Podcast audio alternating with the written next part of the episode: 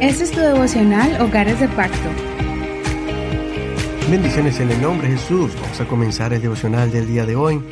El título de este tema es Un regalo perfecto para un rey. Vamos a mirar cuando la reina de Saba visitó a Salomón.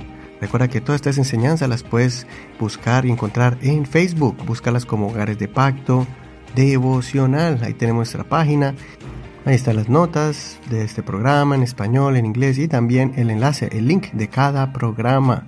Dale clic al logo o al título. Comencemos entonces con el devocional. Primera de Reyes capítulo 10. Un regalo perfecto para un rey. Vamos a leer desde el verso 4 al verso 13. Esta es la versión Reina Valera actualizada 2015.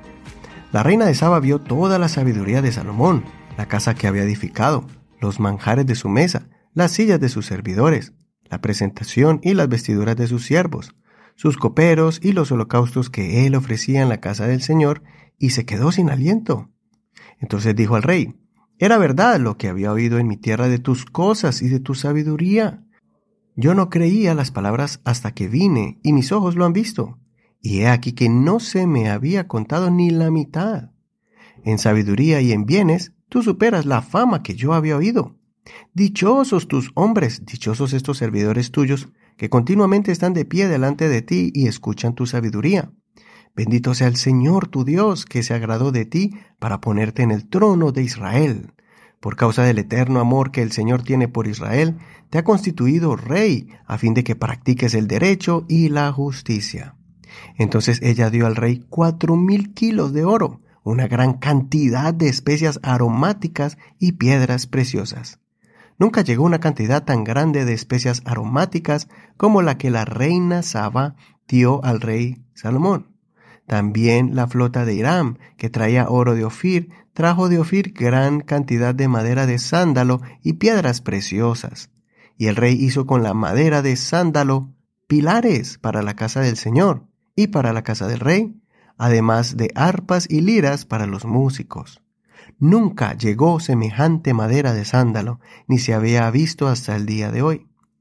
El rey Salomón dio a la reina de Saba todo lo que ella quiso pedirle, además de lo que le dio conforme a la generosidad real de Salomón. Entonces ella se volvió y regresó a su tierra con sus servidores. Hasta que la lectura de hoy, no olvides leer todo el capítulo completo, no te pierdas ningún detalle de la vida de Salomón. La reina de Saba viajó desde lejos con el propósito de ver con sus propios ojos la grandeza y sabiduría de Salomón. Estaba sorprendida por la forma que Salomón gobernaba, desde la organización de los miembros de la corte real, sus ministros y servidores, los diseños arquitectónicos y artísticos, y hasta la forma en que se adoraba al Dios de Israel. El orden sacerdotal, del ofrecimiento de las ofrendas, y el templo majestuoso que Salomón construyó. Además, ella escuchaba la forma en que Salomón impartía justicia entre el pueblo y cuando ella le hacía preguntas difíciles, Salomón conocía ya la respuesta. Lo que ella había escuchado por medio de otras personas acerca de Salomón no se comparaba con lo que estaba viendo y escuchando personalmente. Es por esto que uno podría pensar, ¿qué le puede ofrecer a este rey que lo tiene todo, que demostró saberlo todo? ¿Podría darle algo significativo? La escritura nos muestra que ella, además de llevarle cosas que Salomón ya tenía, como oro, piedras preciosas y muchas cosas más, también le trajo muchas especies aromáticas de su tierra y una madera especial que también era aromática. Aunque Salomón podía obtener todas estas cosas con dinero, lo que le impresionó fue la cantidad con la que ella se presentó ante él y se lo dio como regalo. Esas especies aromáticas inundaban el palacio de Salomón con su aroma. La madera aromática se usó para la casa de Dios y la casa de Salomón, adornando y perfumando el ambiente.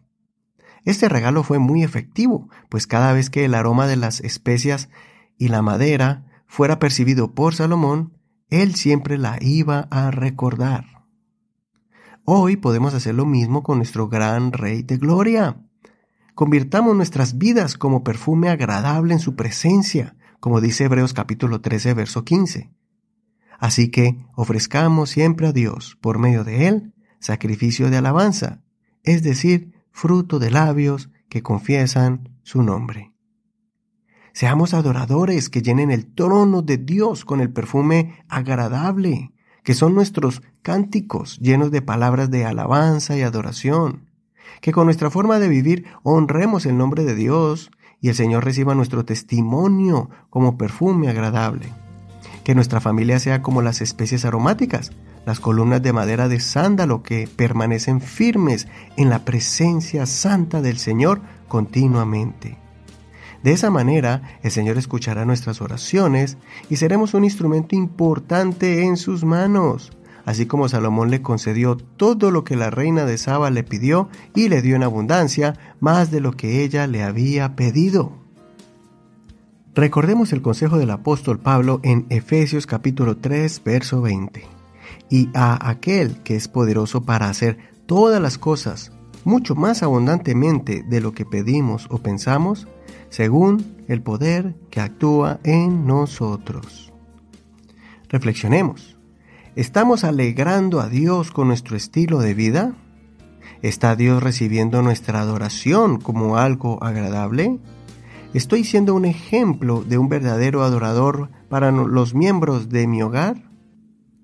Hasta aquí la reflexión del día de hoy. Soy tu amigo y hermano Eduardo Rodríguez. Que el Señor Jesús escuche tu oración y la reciba como un perfume agradable continuo en su presencia.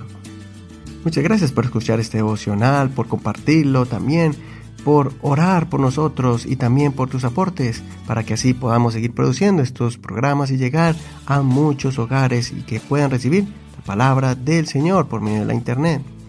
Recuerda que si quieres escuchar estos devocionales y recibirlos en tu teléfono celular, también lo puedes hacer por WhatsApp. Si prefieres esta, esta aplicación o esta red social, escríbenos al 1562-551-2455.